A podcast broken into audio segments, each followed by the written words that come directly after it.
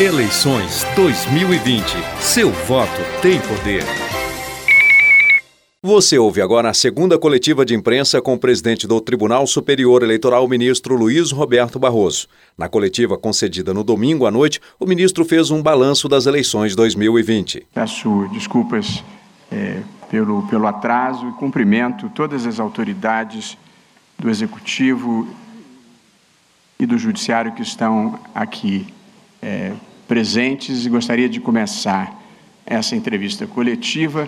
A primeira coisa a fazer é agradecer à minha equipe pelo trabalho incansável que tivemos em todos esses meses para realizarmos essas eleições com segurança para a saúde pública, enfrentando adequadamente as desinformações e sendo capazes de fornecer resultados totalmente fidedignos.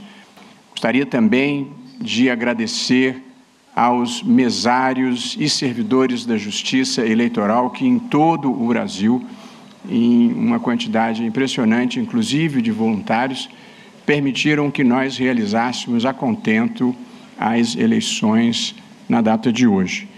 E também gostaria de agradecer e cumprimentar os eleitores brasileiros que, mesmo em meio a uma pandemia, que já levou a vida de mais de 165 mil pessoas, compareceram de maneira muito significativa às urnas, dando uma legitimidade continuada à democracia brasileira. Nós ainda não temos os dados totais do número de eleitores que compareceram e, consequentemente, o número de abstenções. Espero hoje, um pouco mais adiante, poder fornecer essas informações.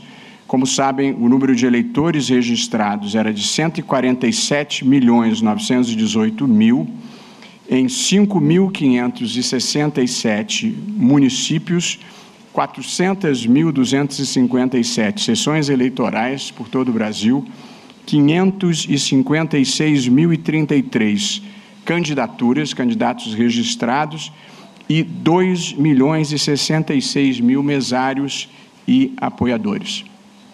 Eu, na verdade, vou começar é, pelo fim, porque, evidentemente, é a preocupação é, de todos e aqui nós operamos com a mais absoluta transparência. Houve um atraso na totalização dos resultados por força de um problema técnico que foi exatamente o seguinte: um dos núcleos de processadores do supercomputador que processa a totalização falhou e foi preciso repará-lo. Essa é a razão técnica pela qual houve o atraso e amanhã eu espero ter condições, eh, junto com a Secretaria de Tecnologia da Informação, de dar a explicação técnica possível. Porém, eu gostaria de esclarecer a todos que o sistema eleitoral brasileiro funciona assim. Ao início da votação, produz-se uma impressão do que se chama a zerésima. É a impressão para demonstrar que não havia nenhum voto naquela urna. E ao final do dia, se imprime o boletim daquela urna com o fiel resultado dos votos que ali foram depositados. Portanto, a ideia de que a demora possa trazer algum tipo de consequência para o resultado não faz nenhum sentido, porque o resultado das eleições ele já saiu no momento em que a urna imprimiu o boletim da urna esse boletim é impresso em diversas vias. Essas vias, uma delas é afixada do lado de fora da sessão eleitoral e esse material é distribuído aos partidos. Os tribunais regionais eleitorais, com grande eficiência e aqui com todo o meu reconhecimento, encaminharam as informações e os dados para o Tribunal Superior Eleitoral. Portanto, não houve nenhum problema relativamente aos tribunais regionais eleitorais. O problema que ocorreu deu-se exclusivamente aqui no Tribunal Superior Eleitoral, uma, um problema técnico de hardware. Os dados chegaram para a totalização totalmente íntegros e apenas o processo de somar essas mais de 400 mil sessões que enviaram o material é que ficou extremamente lento em razão de um dos processadores ter sofrido um problema técnico. Portanto, nós agora estamos em torno de 50% dos votos já totalizados, portanto, com a expectativa de que mais à frente, um pouco, nós possamos ter a definição. Em algumas capitais, o resultado já foi finalmente é, totalizado. Florianópolis foi o primeiro é, município que teve a divulgação dos resultados é, sobre a eleição. Algumas outras informações importantes, depois eu estarei à disposição para responder todas as perguntas, eh, se houver. Algumas outras informações eh, importantes. 3.509 urnas apresentaram defeito, 0,78%. Todas foram substituídas a tempo e a hora, portanto, em nenhum município brasileiro houve necessidade de votação manual, de modo que o sistema funcionou inteiramente. A notícia que saiu hoje, ao longo do dia, de um suposto vazamento. Eu mesmo estive com o diretor da Polícia Federal, o delegado eh, Rolando Alexandre, que está aqui presente. A Polícia Federal já apurou o vazamento, nada ocorreu de ataque eh, que implicasse em vazamento. Na data de hoje, o que a Polícia Federal apurou é que este vazamento ocorreu anteriormente a 23 de outubro passado e provavelmente se refere a fatos bastante pretéritos, porque as informações que foram vazadas são informações entre 2001 e 2010 e informações absolutamente irrelevantes. O que vazou foram informações administrativas sobre ministros aposentados e sobre antigos funcionários do Tribunal Superior Eleitoral. Portanto, um vazamento sem nenhuma relevância e muito menos sem qualquer consequência para o processo eleitoral. Nós não sabemos ainda, mas a Polícia Federal e a Secretaria de, Te de, de Tecnologia da Informação, eh, ambas estão procurando apurar mas pode ter sido de muitas semanas atrás ou pode ter sido de anos atrás. Mas, como disse, informações irrelevantes que não afetaram o processo eh, eleitoral. Este ataque eh, aparentemente teve a sua origem em Portugal e, sempre lembrando, as urnas não estão em rede, portanto, elas não são vulneráveis a um tipo de ataque que possa interferir no processo é, eleitoral. Quanto ao ataque de hoje,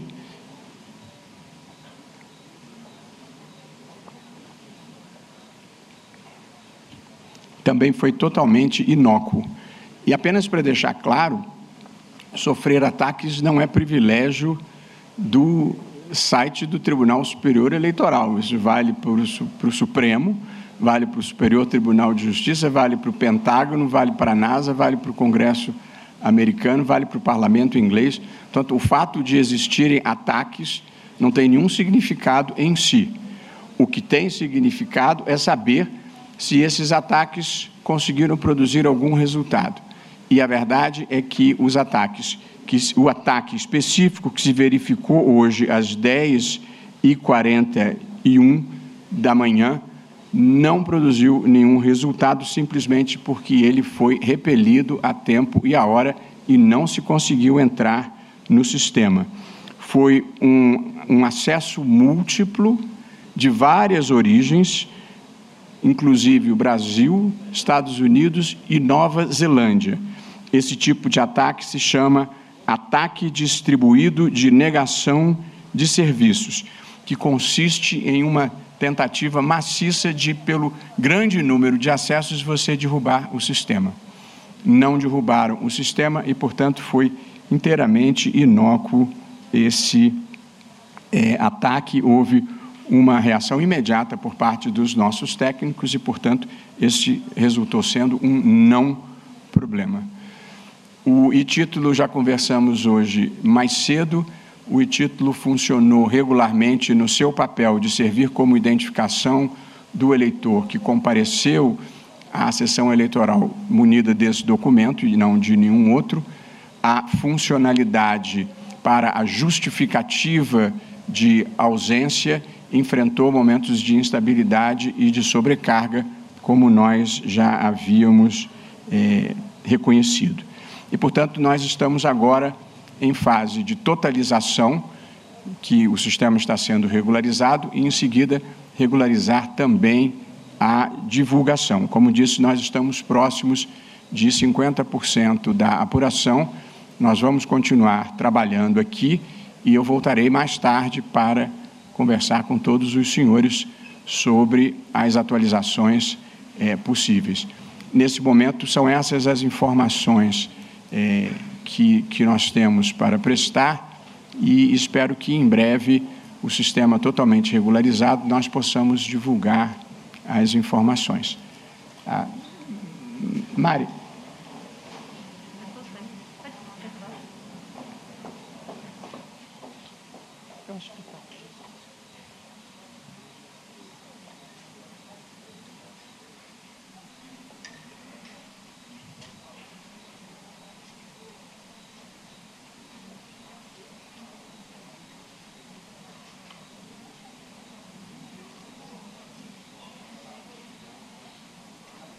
Nós, portanto, vou responder as perguntas do, dos repórteres é, e voltarei aqui ainda mais tarde para, enfim, mais informações e eventualmente mais perguntas. É, eu, a única coisa que gostaria de dizer com a franqueza possível é que a informação que eu tenho até esse momento é que houve uma falha no processador, houve uma certa demora para repará-lo já está sendo concluído o reparo, as coisas estão voltando ao normal e eu, nesse momento, não tenho mais informações, mas vamos prestá-las assim que eu as tenha, é, obtendo-as junto à tecnologia da informação. Vocês fiquem inteiramente tranquilos que não há risco de não sermos totalmente transparentes quanto a esse ponto. Pois não. Senhoras e senhores, daremos início a esta entrevista coletiva destinada aos profissionais de imprensa. Neste momento, os jornalistas que solicitaram previamente suas inscrições serão chamados a dirigir perguntas à mesa. Solicitamos a gentileza de que o façam somente após o anúncio do nome do profissional e do veículo de comunicação a que pertence. Para mediar os trabalhos, tem a palavra a senhora assessora-chefe de comunicação do TSE, Mariana Oliveira. Boa noite a todos. Posso falar aqui? É aqui? Desculpa. Boa noite a todos. Vamos começar com Amanda Pupo, do Estado de São Paulo.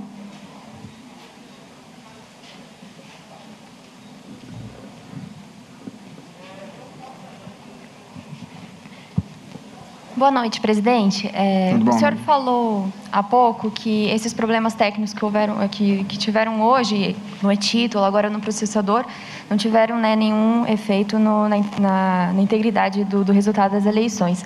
Mas os, os aliados do presidente, inclusive o, o, filho dele, já usam essas, essas informações, esses problemas, para questionar a, a, confiança do, do sistema é, eleitoral. Então, eu queria saber como é que o TSE vai, vai reagir a esses questionamentos que, que vão começar a ser mais intensos ainda em razão desses problemas. E só um esclarecimento, ministro, sobre uma informação que o senhor disse anteriormente, sobre a, o nível de violência das eleições nesse ano, é, que o senhor comentou que foi um nível inferior às outras. É, só para esclarecer se esses dados são só do dia do, da eleição mesmo, do, do, pleito, porque o Estadão faz um acompanhamento há muitos anos né, dos crimes políticos que, que ocorrem e a, a, constatação de que nesse ano só é, não superou 2016, mas foi o segundo ano com maior é, número de crimes políticos. É, foram 95 contabilizados até agora. Não houve uma, uma falha do TCE em acompanhar esse tipo de, de problema, já que são crimes diretamente ligados ao pleito? Vai ter algum tipo de conversa com o Ministério da Justiça para tentar amenizar esse tipo de ocorrência nos próximos pleitos, também nos próximos anos? Seria isso. Obrigada. Obrigado a você, eh, Amanda. Veja, eu, eu trabalho com fatos, fatos reais. Então, o fato real é assim: ao final do dia de votação, a urna imprime o resultado. Ponto. Não há mais como fraudar. Portanto, esses resultados foram impressos, foram comunicados ao Tribunal Regional Eleitoral. O Tribunal Regional Eleitoral encaminhou para o TSE. O TSE teve um problema de lentidão na totalização desses resultados. Porém, os resultados já saíram às 17 horas, quando as urnas foram encerradas, de modo que qualquer candidato, a qualquer tempo, pode conferir o resultado das urnas com o resultado que vier a ser divulgado pelo TSE. Eu não tenho poder sobre o imaginário das pessoas, mas os fatos são simples assim. Não é possível que aconteça nada. Quanto à violência, o Brasil vive, e já há, algum, há alguns anos, um problema de violência endêmica, que não tem nenhuma relação com o processo eleitoral. O Brasil é um país que tem 60 mil homicídios por ano, o que nos faz um dos países mais violentos do mundo com índices superiores aos dos países em guerra. Ao longo do processo eleitoral, essa violência não cessa e até pontualmente ela pode se agravar relativamente à política, mas o número de casos é um número bastante limitado, sobretudo se contrastarmos com os índices da criminalidade em geral. Não é indiferente, mas a justiça eleitoral não cuida de segurança pública. E, portanto, essa é uma questão fora da nossa jurisdição, mas é um problema relevante no Brasil. Nenhum país se torna desenvolvido verdadeiramente com esse índice de violência. Nós precisamos equacionar as suas causas e enfrentá-las adequadamente. Há problemas envolvendo a milícia, há problemas envolvendo o tráfico de drogas e há associado a esses dois é, problemas a situação de espaços na vida brasileira em que o Estado não chega e, portanto, o poder econômico e o poder político é exercido pela criminalidade organizada. Esse é um problema dramático que precisa entrar na agenda do país e nós precisamos enfrentá-lo. Mas esse não é um problema da justiça eleitoral.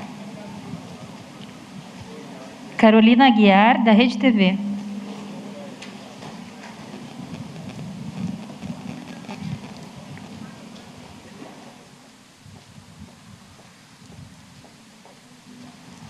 É, boa noite, ministro. Eu queria reforçar um pouquinho a, a pergunta da colega. O senhor falou que trabalha com fatos e que não tem como, não tem poder sobre o imaginário das pessoas. Mas não dá para negar que a gente teve uma letidão que a gente nunca tinha tido até então na apuração dos resultados. A gente teve um sistema de justificativa que não funcionou. A gente teve a suspeita de um ataque que pode ter sido há 10 anos atrás e a gente só ficou sabendo hoje, pode ter sido mês passado e não se sabe teve uma outra tentativa de ataque cibernético, é, e a gente está no momento em que o sistema eleitoral é muito questionado por várias pessoas, não só por chefes de Estado, mas também pela população em si. Eu queria saber, queria a avaliação do senhor sobre o, qual reflexo que isso pode ter na população, na opinião pública em geral. Se isso não pode fazer no futuro, numa próxima eleição, com que a gente tenha uma abstenção é, alta, as pessoas deixem de votar, deixem de confiar no sistema de eleitoral e, e simplesmente deixem de participar da eleição. Outra que, pergunta que eu queria fazer é em relação à justificativa. É, Para justificar a partir de agora, precisa de apresentar um documento que comprove o porquê da ausência. Eu queria saber se vai ter algum tipo de prorrogação para que haja justificativa sem esse documento.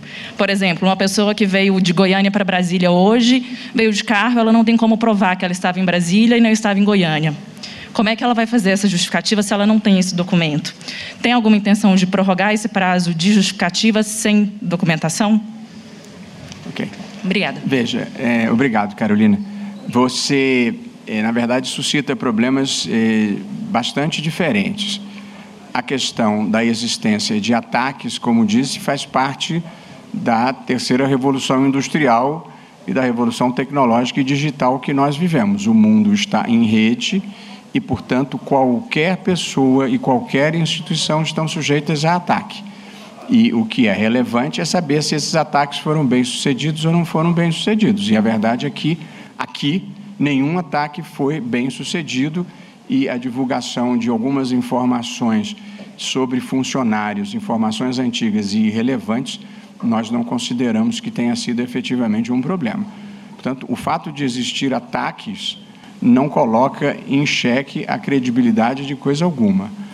A segunda informação é, ao longo do dia, por cerca de duas horas, o sistema teve uma lentidão no processamento. Isso não tem nada a ver com confiabilidade, tem a ver com falhas técnicas que podem acontecer a qualquer tempo, em qualquer lugar, desde um carro quebrar até o computador é, deixar de, eventualmente de funcionar. O sistema é complexo, não deveria ter acontecido, eu lamento é, que tenha acontecido, mas também não teve nenhuma consequência grave, salvo para a compreensível ansiedade de candidatos e da imprensa quanto aos resultados. Eu lamento, vai atrasar aí em algumas horas. É, foi só isso que aconteceu. Não há nenhum risco de o resultado não expressar o que efetivamente é, foi votado. É, portanto, foi um, um pequeno acidente é, de percurso sem nenhuma vítima, salvo um atraso na divulgação final é, do resultado, um atraso que eu espero que seja só de algumas horas. Portanto, é, não acho não que, que esteja qualquer risco à credibilidade é, do sistema. Quanto à justificativa na verdade, o que o título apresentou de problema foi uma inovação que se pretendeu criar esse ano, que era a justificativa por georreferenciamento. Ela funcionou, tanto que mais de 500 mil pessoas justificaram, mas com a instabilidade do sistema devido ao grande número de acessos, ele realmente ficou lento e nem todo mundo conseguiu justificar pelo aplicativo. Qual é a consequência? Voltamos ao modelo que sempre foi utilizado, justificação é, por um formulário online, como foi toda a vida até as eleições é, passadas. Portanto, é, verdadeiramente não aconteceu nenhum episódio grave.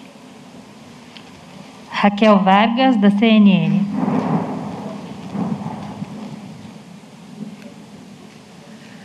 Boa noite, ministro. É, minha primeira pergunta é relacionada ao seguinte: esse ano é o primeiro ano em que o Tribunal Superior Eleitoral centralizou a, a totalização desses votos. Antes, os regionais somavam e enviavam para o TSE. Eu queria saber se centralizando esses dados aqui ajudou a sobrecarregar esse processador e atrasou a, a essa totalização desses votos? E se sim, qual é a avaliação do TSE quanto a isso? Se foi uma decisão ou precipitada, se já esperava esse atraso, uma vez que ela está relacionada a esse processador e não ao ataque? E a outra pergunta é: os dados que saem das urnas naquela mídia criptografada e assinada digitalmente, eles são enviados ao TSE por meio de uma rede privada, que não é essa rede que os senhores usam geralmente. Essa rede também foi alvo de ataque? É, são as duas perguntas. E se eu puder só dirigir uma, ao doutor é, Rolando Alexandre, da Polícia Federal, para saber se já tem algum indício de que esse ataque tem relação com os outros que ocorreram é, nas semanas anteriores, STJ, Saúde e GDF. Obrigada. Muito obrigado, Raquel. De fato, houve uma alteração e a totalização passou a ser centralizada no TSE. Essa não foi uma decisão minha eu tomei posse em maio e o sistema já havia sido alterado é, dessa forma.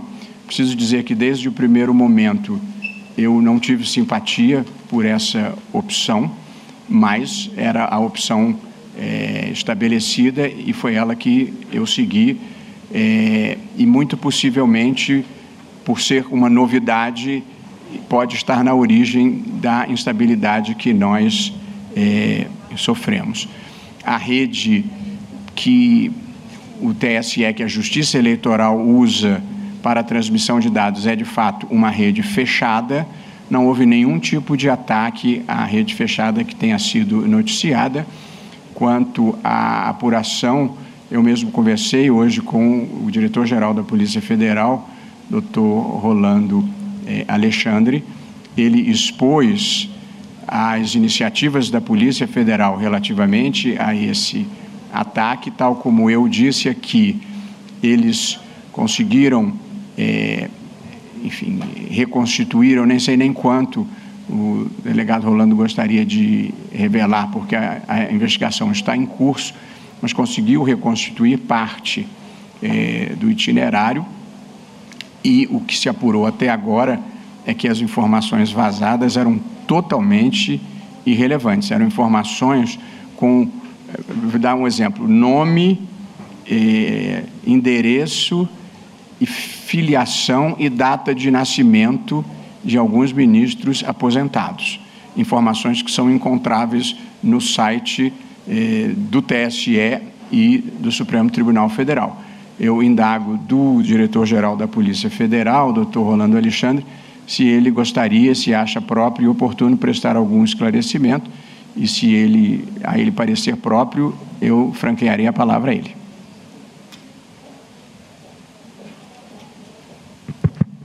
Só corroborando o que o ministro falou, até o momento não há relação nenhuma desse ataque com os ataques anteriores.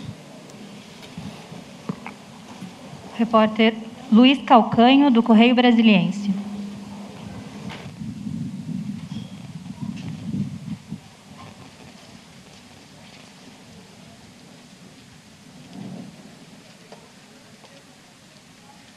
Boa noite, ministro. Uh, sobre ainda a unificação do, do, das informações, eu gostaria de saber se, depois dessa falha, uh, uh, o que, que o, o, o TSE pretende fazer, se vai reverter o quadro, se tem outras ações. Gostaria de saber ainda se a redução do número de servidores do TSE pode ter é, é, é, contribuído para a falha no hardware do supercomputador. E eu fiquei em dúvida, agora com a última explicação do senhor, se o vazamento de informações dos ministros, como o senhor lembrou agora, tem relação com esse ataque de hoje ou com o ataque anterior. É isso. Obrigado. Luiz, e como eu expliquei, a a justificativa que eu tenho agora, até agora da lentidão do sistema foi uma falha de hardware, um problema de hardware. É como se tivesse dado um problema no motor do carro. É, portanto, é, não, não tem necessariamente a ver com a circunstância de a totalização ter passado a ser centralizada no Tribunal Superior é, Eleitoral. Quanto a, a poder ter associado a redução do número de servidores, é possível. Nós vou esperar um relatório da tecnologia da informação, apenas para que as pessoas entendam quando houve o ataque ao Superior Tribunal de Justiça há duas semanas atrás, o, a, a tecnologia do Tribunal Superior Eleitoral, tendo dois grandes servidores, desconectou um dos servidores da rede, fez um backup e desconectou o da rede para que ele ficasse imune a ataques e se acontecesse alguma coisa com o sistema, nós teríamos a integridade preservada numa máquina que não estava ligada na rede. Esta providência, que foi prudente e importante, sobrecarregou o servidor que permaneceu em atividade. Portanto, é possível que a, o relatório final sobre a razão da lentidão do sistema na tarde de hoje conclua que houve alguma relação. mas eu, nesse momento, não tenho condições de afirmar peremptoriamente que tenha sido isso. Repórter Luciana Lima, do Metrópolis.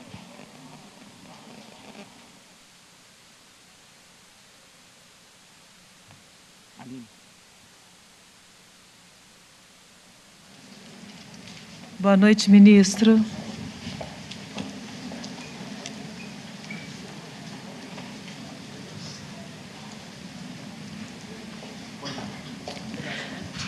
Luciana Lima, eu sou do portal Metrópolis.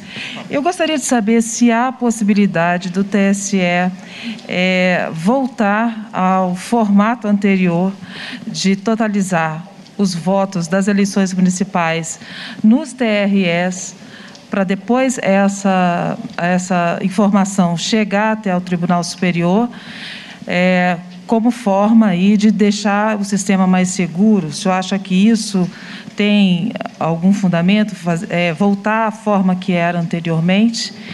Eu gostaria de saber se esse ataque ocorrido hoje é, também é alvo de investigação da Polícia Federal, embora não tivesse obtido sucesso. E em relação à questão da violência, é, eu gostaria de saber o seguinte: os números, é, o senhor considera esses números altos ou o senhor considera esses números baixos?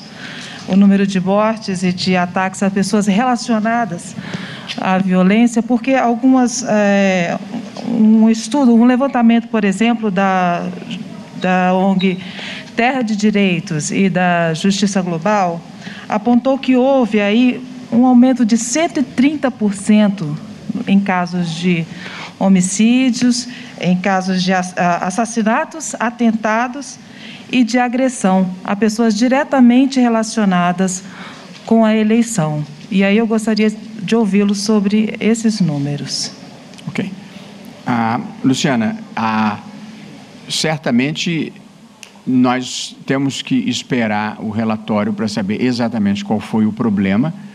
E aí, feito o, na vida, a gente tem que fazer os diagnósticos certos para encontrar as soluções corretas. E, portanto, se o diagnóstico sugerir que a centralização foi parte do problema, evidentemente a gente deve é, revisitar. É preciso que as pessoas entendam que a, a obsessão do Tribunal Superior Eleitoral é com segurança e fidelidade. E essas preocupações estão plenamente atendidas. O que nós tivemos foi uma demora. É, e, portanto, nós é, vamos enfrentar o problema que causou a demora é, mas, assim, não é de repente se descobriu que está tudo errado, não. Tudo funciona bem e teve um, um problema específico que nós vamos diagnosticar e, uma vez feito o diagnóstico adequado, nós vamos procurar a solução e possivelmente vou me reunir com o ministro Luiz Edson Fachin e com o ministro Alexandre de Moraes, que serão os próximos presidentes, para que problemas que nós detectamos nessa eleição municipal possam ser é, solucionados.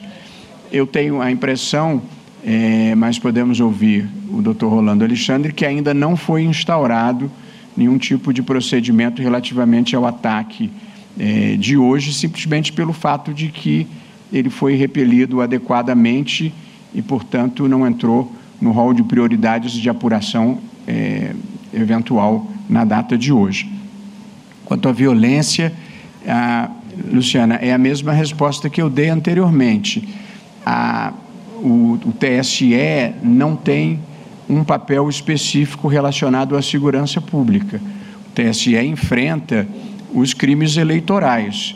Os crimes eleitorais típicos são é, compra de voto, transporte ilegal de eleitor, propaganda indevida, é, e, portanto, não são os grandes problemas associados à segurança pública e à violência a qual você se refere. Portanto, é uma preocupação de todo o país, é uma preocupação da justiça eleitoral, mas não é o seu enfrentamento uma competência que se encontra no, no nosso rol de atribuições. Chamo agora André de Souza, do jornal o Globo. Pessoal, a gente ainda tem 12 é, repórteres inscritos, então eu gostaria de pedir para quem vier perguntar, tentar fazer apenas uma pergunta para a gente poder dar alguma celeridade para que todo mundo participe. André de Souza. É,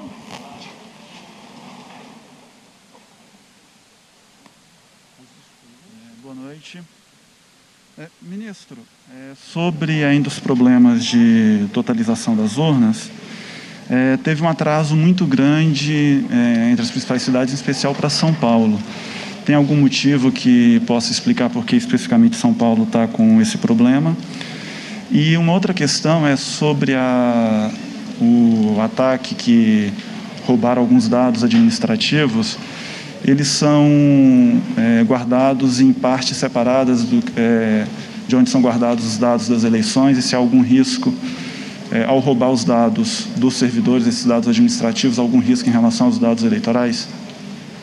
Eu, eu, eu não entendi a última pergunta, se você puder responder. Tá. Se o, os dados onde são guardados os, é, os dados sobre as eleições, os resultados, os dados que são transmitidos, se eles são guardados é, de forma separada em relação aos dados administrativos que foram roubados. Ok. Ah, quanto a São Paulo, os, os dados enviados por São Paulo chegaram ao Tribunal Regional Eleitoral regularmente, a tempo e a hora. Os problemas foram de lentidão de totalização e posteriormente de divulgação, um pouco uma coisa acarretando a outra. Não houve nada de errado em São Paulo, os dados chegaram aqui com integridade plena. Tanto foi um problema de totalização e de divulgação. Esse sistema de onde se teriam extraído esses eh, dados dos velhos funcionários é um sistema antigo e que não tem nenhuma relação com os servidores onde são processados os dados do sistema eleitoral. Repórter Yara Lemos, da Isto É.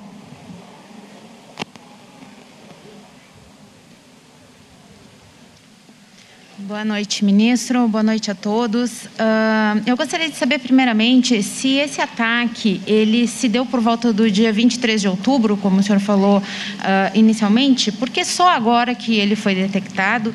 E uh, a segunda pergunta que eu queria saber é quais as medidas que o tribunal vai tomar para o segundo turno a fim de evitar que novos ataques como esses e uma nova lentidão possam ocorrer, já que nós temos um segundo turno chegando aí. Obrigada esse, esse, esse ataque é, divulgado que teria importado no vazamento dessas informações que estavam num servidor antigo, é, Eliana, a, a verdade verdadeira é que a gente sabe que foi antes de 23 de outubro, mas não há uma apuração de em que momento antes, se foi uma semana antes, um mês antes, três meses antes ou cinco anos antes. É, essa é a verdade. É, e qual foi o seu segundo ponto, querido? Sim, já, já me lembrei, já me lembrei. É, veja, é, as coisas ainda estão acontecendo. A, a, totalização que sofreu um processo de lentidão é, aparentemente já está regularizada e agora se está tentando regularizar a divulgação, a, a, divulgação eletrônica. E se não for possível, a gente vai divulgar eh, verbalmente, mas é, eu vou esperar o relatório é, da tecnologia da informação para saber exatamente, Eliana, qual foi é, o problema. o problema que eu narrei é inequívoco. Houve um problema deixa eu ser absolutamente fiel na nomenclatura, em um dos núcleos de processadores do supercomputador que faz a totalização. Esse problema é inequívoco. Se houve algum outro, a tecnologia da informação está procurando fazer os diagnósticos adequados e, e, o, que se e o que for apurado eu vou divulgar prontamente. Então, logo a gente tenha confirmado. E diante do problema, nós vamos buscar as soluções. Eu, eu queria insistir é, com todos é, e para que a população esteja tranquila, nós tivemos um problema de atraso na divulgação. Esse, foi só esse o problema que aconteceu, não aconteceu mais nada grave. Repórter Natália Fruet, do SBT.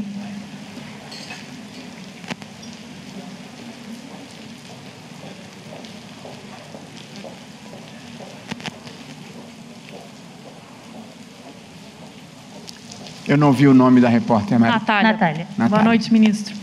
Boa noite, Ministro, Natália. duas questões. O senhor falou uh, que o sistema, que o senhor foi contra essa mudança na totalização dos votos, né? Que não dependeu no, de uma decisão do senhor. Mas a minha dúvida é a seguinte: se operou essa totalização dos votos aqui no tribunal sem passar pelos estados com a mesma estrutura que se tinha antes, e isso é consequência desse, dessa falha no processador. E uma outra informação, agora há pouco, faz mais ou menos uma hora, um dos filhos do presidente da República já foi para a rede social para dizer que tem um projeto de lei contra o voto digital, o voto à distância ou por carta e que a divulgação só aconteça quando se tiver 100% da apuração dos votos. O que, que o senhor acha disso, tendo em vista que o senhor mais cedo falou sobre a, o voto ser digital, ser pela internet? Ah, Natália, eu não disse propriamente que eu era contra eu, quando tomei conhecimento de que tinha havido a centralização, eu disse que eu não tive simpatia pela, pela, pela, pela ideia.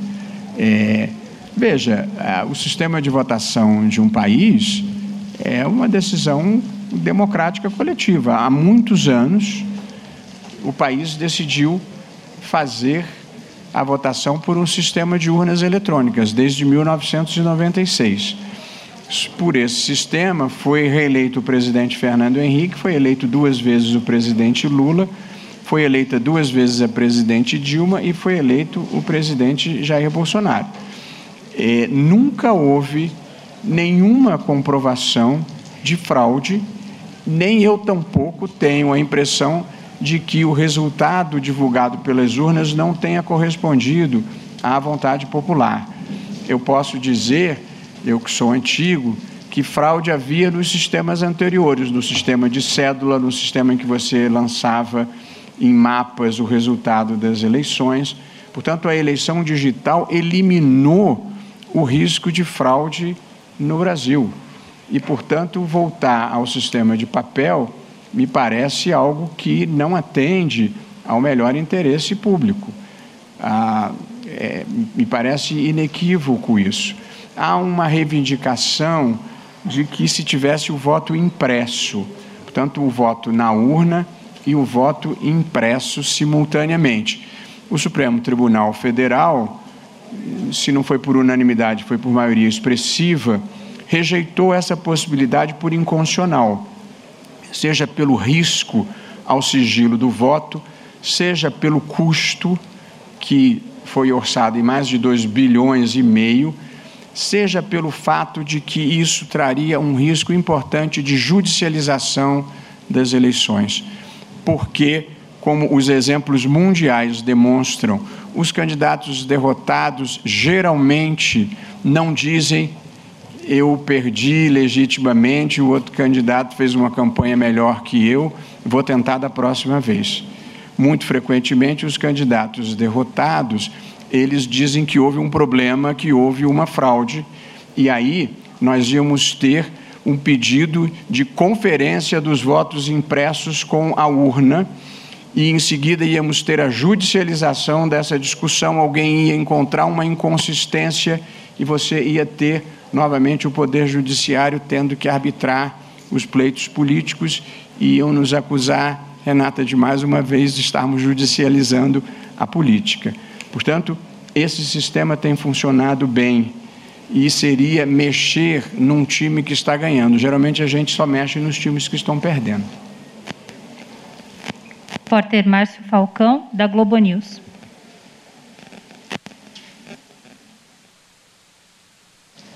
Boa noite, presidente. É, boa noite a todos. Queria saber se, com os dados preliminares, já é possível fazer alguma indicação do impacto da abstenção e também se há um balanço sobre as fake news no dia de hoje.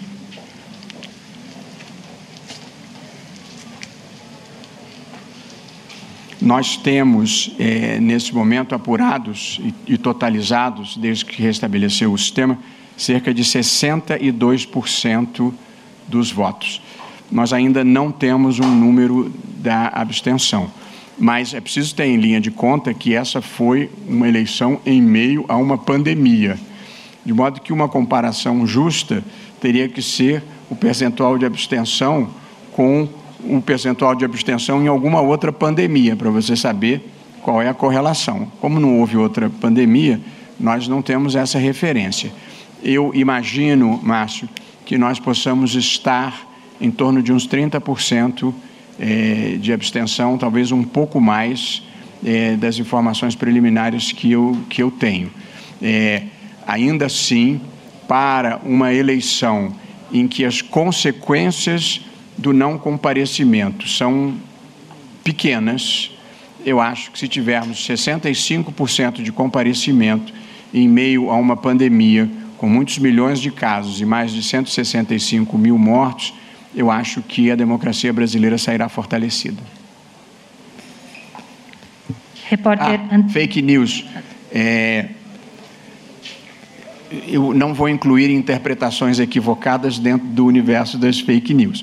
Nós tratamos fake news como sendo as atuações de grupos hierarquizados que contratam mercenários que difundem informações falsas para prejudicar alguém ou para obter algum tipo de benefício.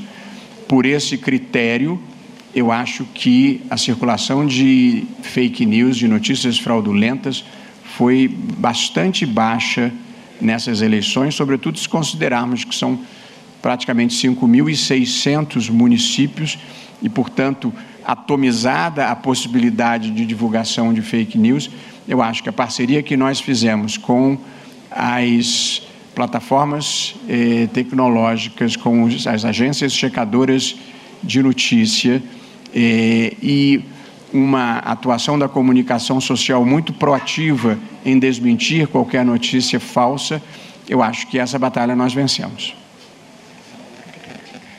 Repórter André Schauder, da BBC.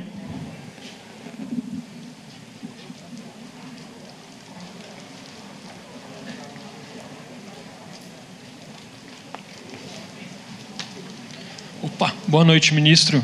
É, as informações que a gente tem até agora, dá para saber se a gente vai ter resultado hoje ainda ou só amanhã? E a outra coisa é, quem é que faz a manutenção do supercomputador que o senhor mencionou? É a própria equipe do TSE ou alguma empresa terceirizada? Obrigado.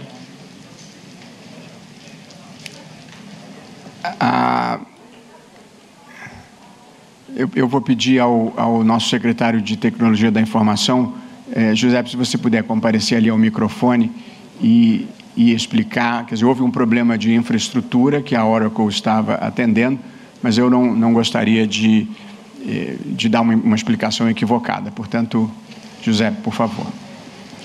Boa noite. Uh, esse computador ele é instalado por meio de um serviço ele faz justamente esse papel da nuvem computacional, ou seja, é um supercomputador que ele é contratado uh, por uma, uma, empresa, no caso a empresa é a Oracle, ela instala esse computador e mantém ele em funcionamento. É um serviço justamente e não é uma aquisição, portanto, a manutenção, a conservação, a, o suporte, o bom funcionamento do equipamento é de responsabilidade da empresa. Sim não é propriamente uma terceira, é uma contratação de um serviço, como explicou o nosso secretário, ok? E quanto a, sabe se sai hoje ainda? Ou... Ah, sim. Nós temos, nesse momento, 62% da totalização. É, portanto, eu tenho, eu tenho a expectativa, é, são 10 para as 10, é, é possível. Eu não gostaria de me comprometer, mas é possível. Repórter Luísa Martins, do Valor Econômico.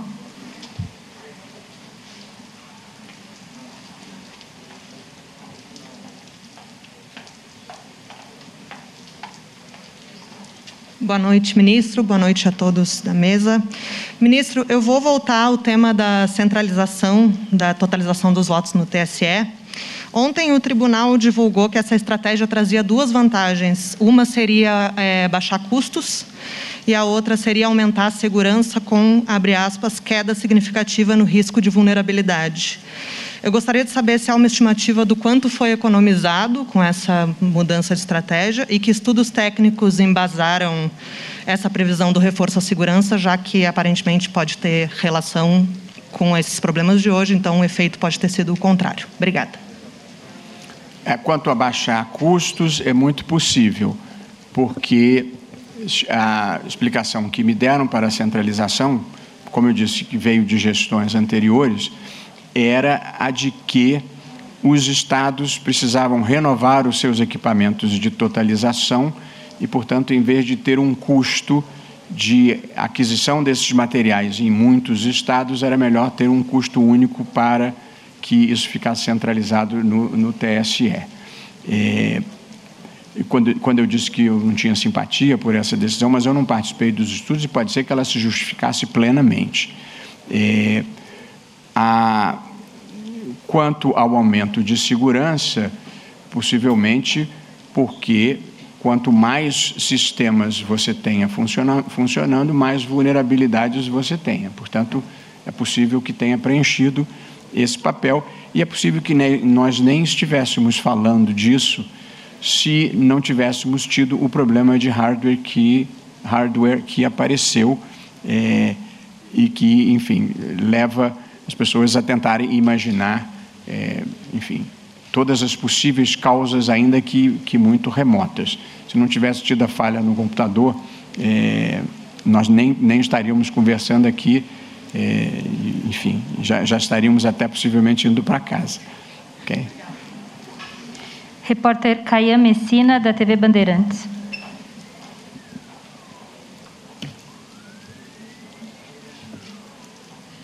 Senhores, boa noite. É, ministro, o senhor mencionou aí essa questão é, da abstenção, né? Se chegarmos aí a 65% dos votos válidos, então isso vai ser uma vitória da democracia. Eu só queria tirar uma dúvida se, o senhor está se referindo especificamente só à abstenção ou aquela soma de votos é, é, nulos, brancos, porque é, nos últimos anos a média tem ficado entre 28% né, é, e, e 30% por ali. Né? Então, a gente está no meio de uma pandemia, se esse número ficar aí nos 30, realmente a gente está falando de uma vitória. É, e queria reforçar também essa questão do ataque. É, há pouco no Twitter, né, é, enfim, o senhor sabe que as redes sociais elas são pródigas em teorias da conspiração, né? Então, só para reforçar essa questão de é, da transparência e né, é, é, do resultado, porque, por exemplo, o deputado Eduardo Bolsonaro ele colocou o seguinte: para refletir, noticiam que TSE foi atacado por hackers. TSE nega. Então são expostos bancos de dados do TSE. Isso traz um clima de insegurança que faz as pessoas desconfiarem que o atraso na divulgação possa ser um novo ataque hacker ou manipulação, já que não há transparência. Então, eu queria saber como o TSE vai fazer para né, nessa questão da, da, da credibilidade, né, para frisar na tecla de que o nosso sistema ele tem credibilidade e apesar do que aconteceu hoje mantém essa credibilidade. Obrigado. Olha, quanto à abstenção, como eu disse, eu fiz uma mera estimativa relacionada Caian, a não comparecimento, é, e, portanto, não incluir votos nulos e brancos, e é, assim, eu conversei com as pessoas, conversei até com mesários, é, e, e, portanto, a minha estimativa íntima é alguma coisa entre 30 e 35, mas não é uma previsão. É, quanto à, à credibilidade, a, assim, as, as, pessoas têm o direito de acharem o, o, o, que querem achar. Eu não tenho controle sobre o imaginário das pessoas, como disse antes. O que eu posso dizer, e repetindo, é o resultado das urnas, de todas elas, saiu às 17 horas. Todo mundo pode conferir. Portanto, não há nenhum risco de fraude, a transparência é total, todas são auditáveis. Elas têm um controle paralelo por amostragem. Portanto, é, simplesmente não acontece. Nunca aconteceu. Portanto, a, o mundo político tem uma, uma quantidade de retórica é, pela lógica pela qual ele se move, mas eu sou juiz eu me movo por fatos e provas. Se alguém trouxer um fato ou uma prova, nós vamos apurar. A, qual é a prova? O resultado não coincide com o boletim que saiu da urna. Bom, aí temos um problema. Nunca aconteceu. Repórter Constança Rezende, da Folha de São Paulo.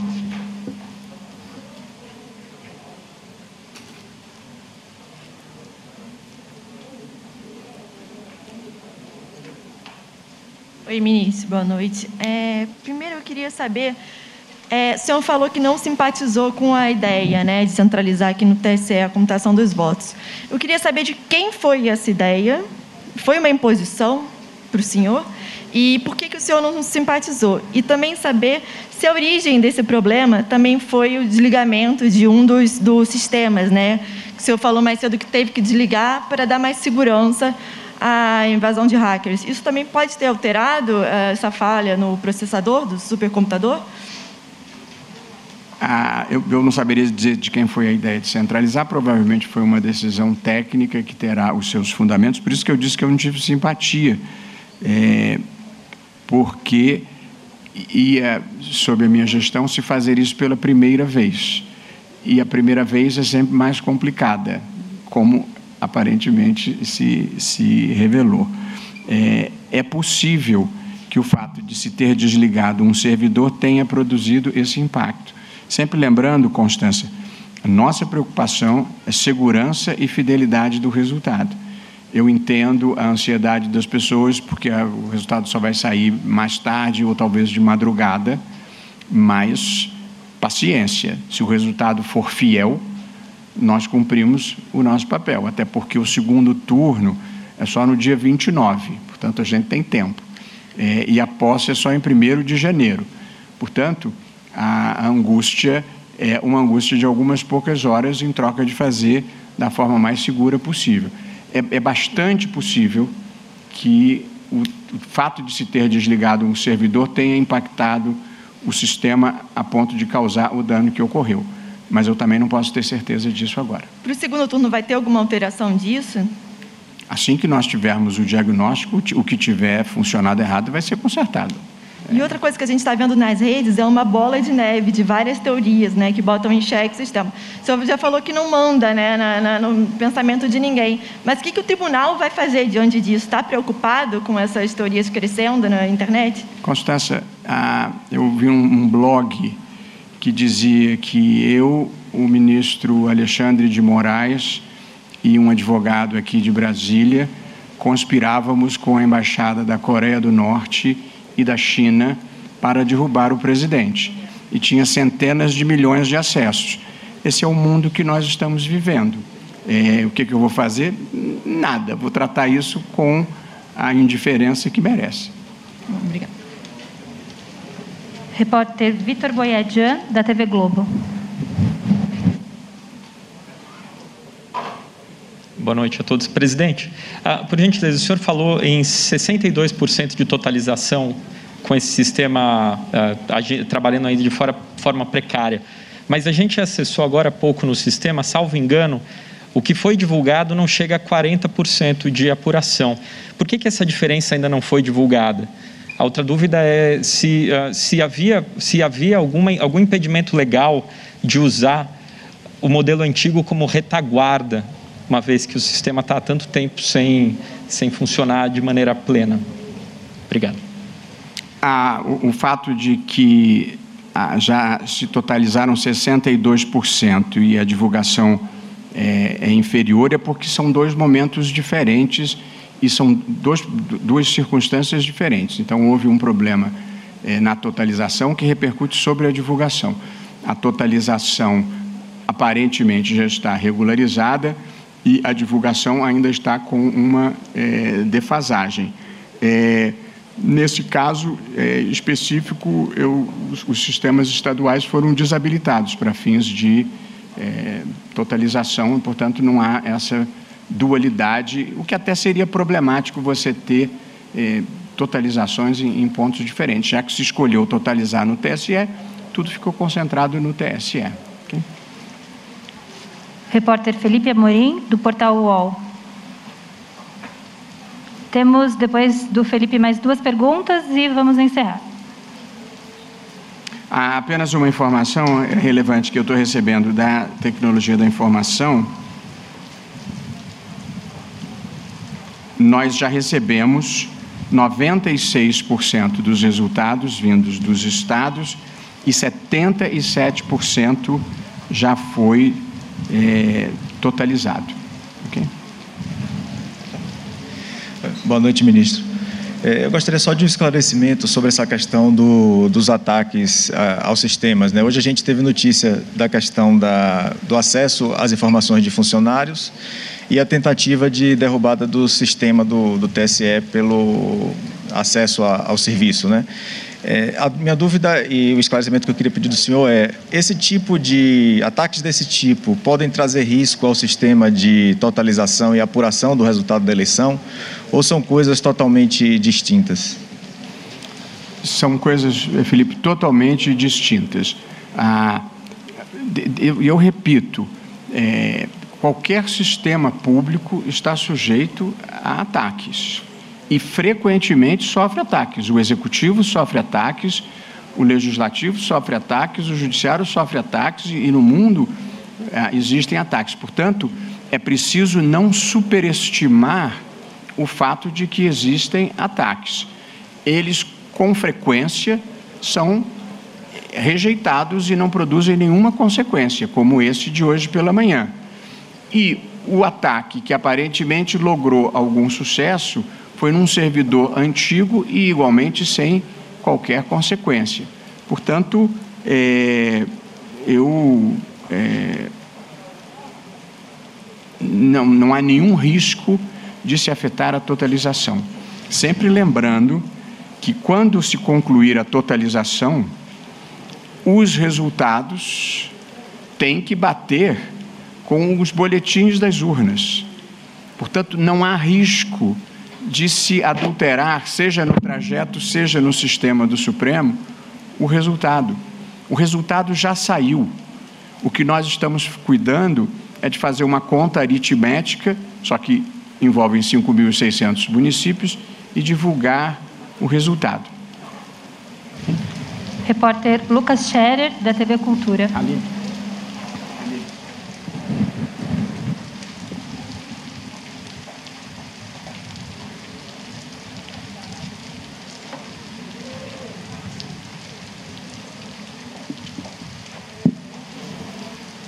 Eu vou pular então para Alessandro Saturno, da TV Record.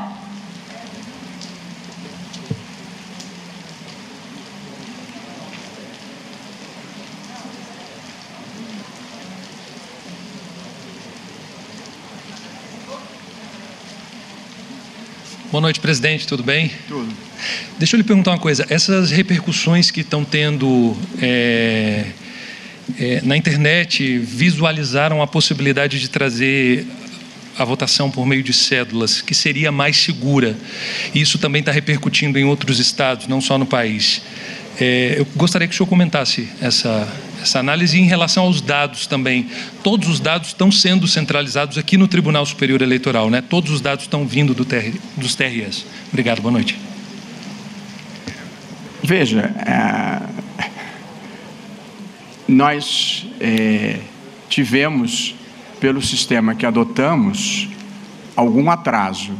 E, portanto, talvez em vez de divulgar como seria desejável até meia-noite, a gente tenha que divulgar um pouco mais à frente. Essa vai ter sido a única consequência do problema que nós enfrentamos. Há um grande país que adota o sistema de cédulas a eleição terminou 3 de novembro. Ainda estão contando e disputando. Portanto, é uma questão de colocar na balança e ver qual é o sistema que a gente prefere.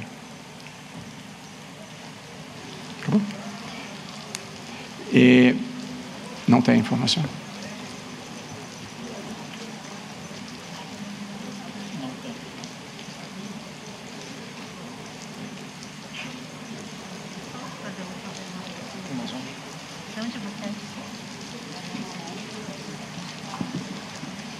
Vou, vou eu falei que era a última, mas tinha uma inscrita que eu pulei sem querer, desculpe. É Mariana Londres, do portal R7. Oi, presidente.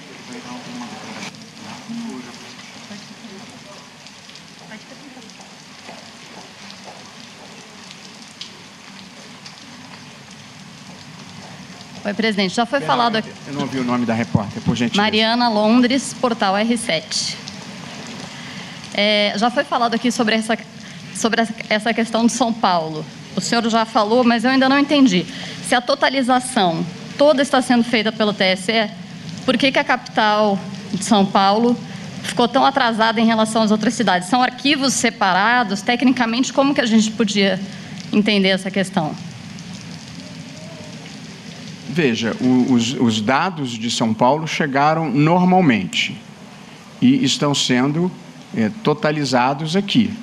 É, eu, eu, ainda não tenho os números de São Paulo, ainda não tenho especificamente o número é, de, de nenhuma capital, salvo Florianópolis, que eu sei que acabou lá atrás.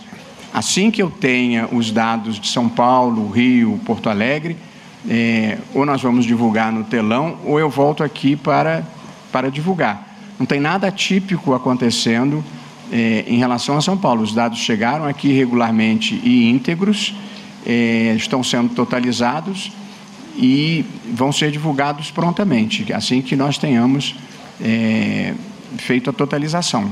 Pode, pode estar tranquila é, que.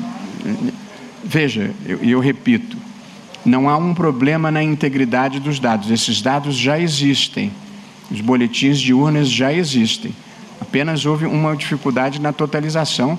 Eu imagino daqui a pouquinho poder lhe dar essa informação. Eu volto aqui e passo pessoalmente, tá bem? Esse sistema de processamento pelos TRS, imagino que não poderia voltar atrás para o segundo turno, mas na eleição de 2022, por exemplo, poderia se voltar atrás nesse sistema totalizado pelo TSE?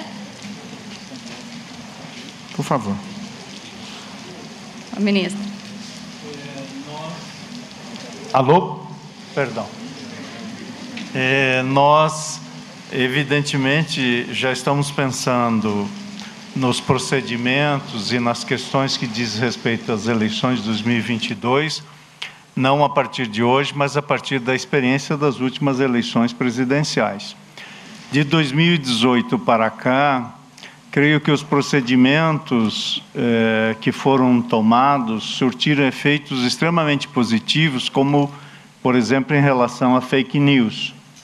O, a Justiça Eleitoral respondeu e respondeu adequadamente e adquiriu um protagonismo nesta matéria para este ano, para estas eleições, nós todos da Justiça Eleitoral tínhamos um grande desafio, que era garantir a integridade da soberania popular tal como ela foi depositada nas urnas. E, do ponto de vista deste princípio, que coloca em primeiro lugar a segurança, que, se possível, deve vir junto com a celeridade, com a eficiência imediata da divulgação dos resultados, o Tribunal Superior Eleitoral optou pela segurança. Essa centralização da totalização mediante um sistema específico desenvolvido e aplicado pelo Tribunal Superior Eleitoral se deu por uma opção, sim, de economicidade, mas especialmente por recomendações da área de segurança sobre a informação e o Tribunal Superior Eleitoral chamou para si essa responsabilidade. Ao invés de espargi-la em 27 ou 26 estados, a Justiça Eleitoral e nós, todos do Tribunal Superior Eleitoral, desenvolvemos os afazeres necessários para cumprir com esse ônus. E é, é claro que o, o ônus sempre tem consequências, mas nós preferimos optar pela segurança e rigidez do que eventualmente pela serenidade. Se é, houvesse esse casamento para que o resultado pudesse ter sido divulgado até as 20 horas, é, tanto melhor. De fato, é, o, o, o atraso que se tem é um atraso que de modo algum compromete a segurança.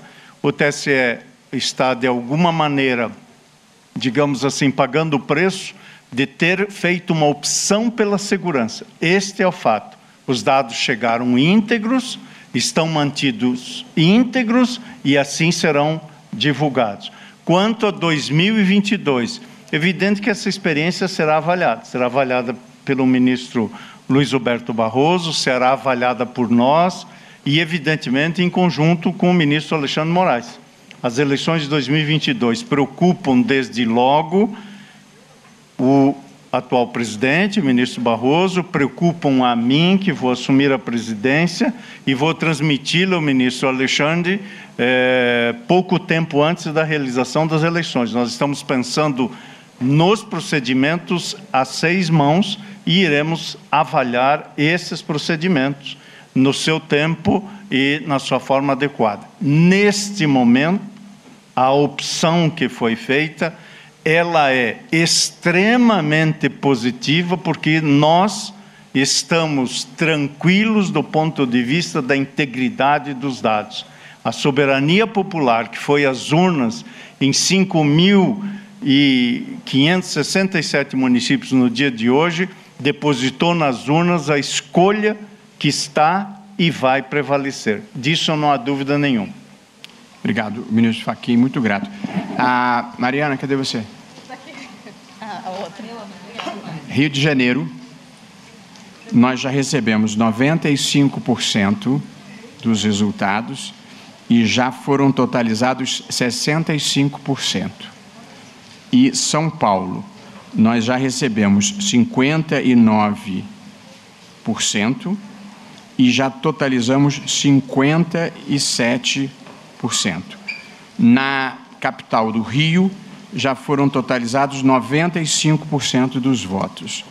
E em São Paulo, 57,77%. Essas são as informações desse momento. Ok?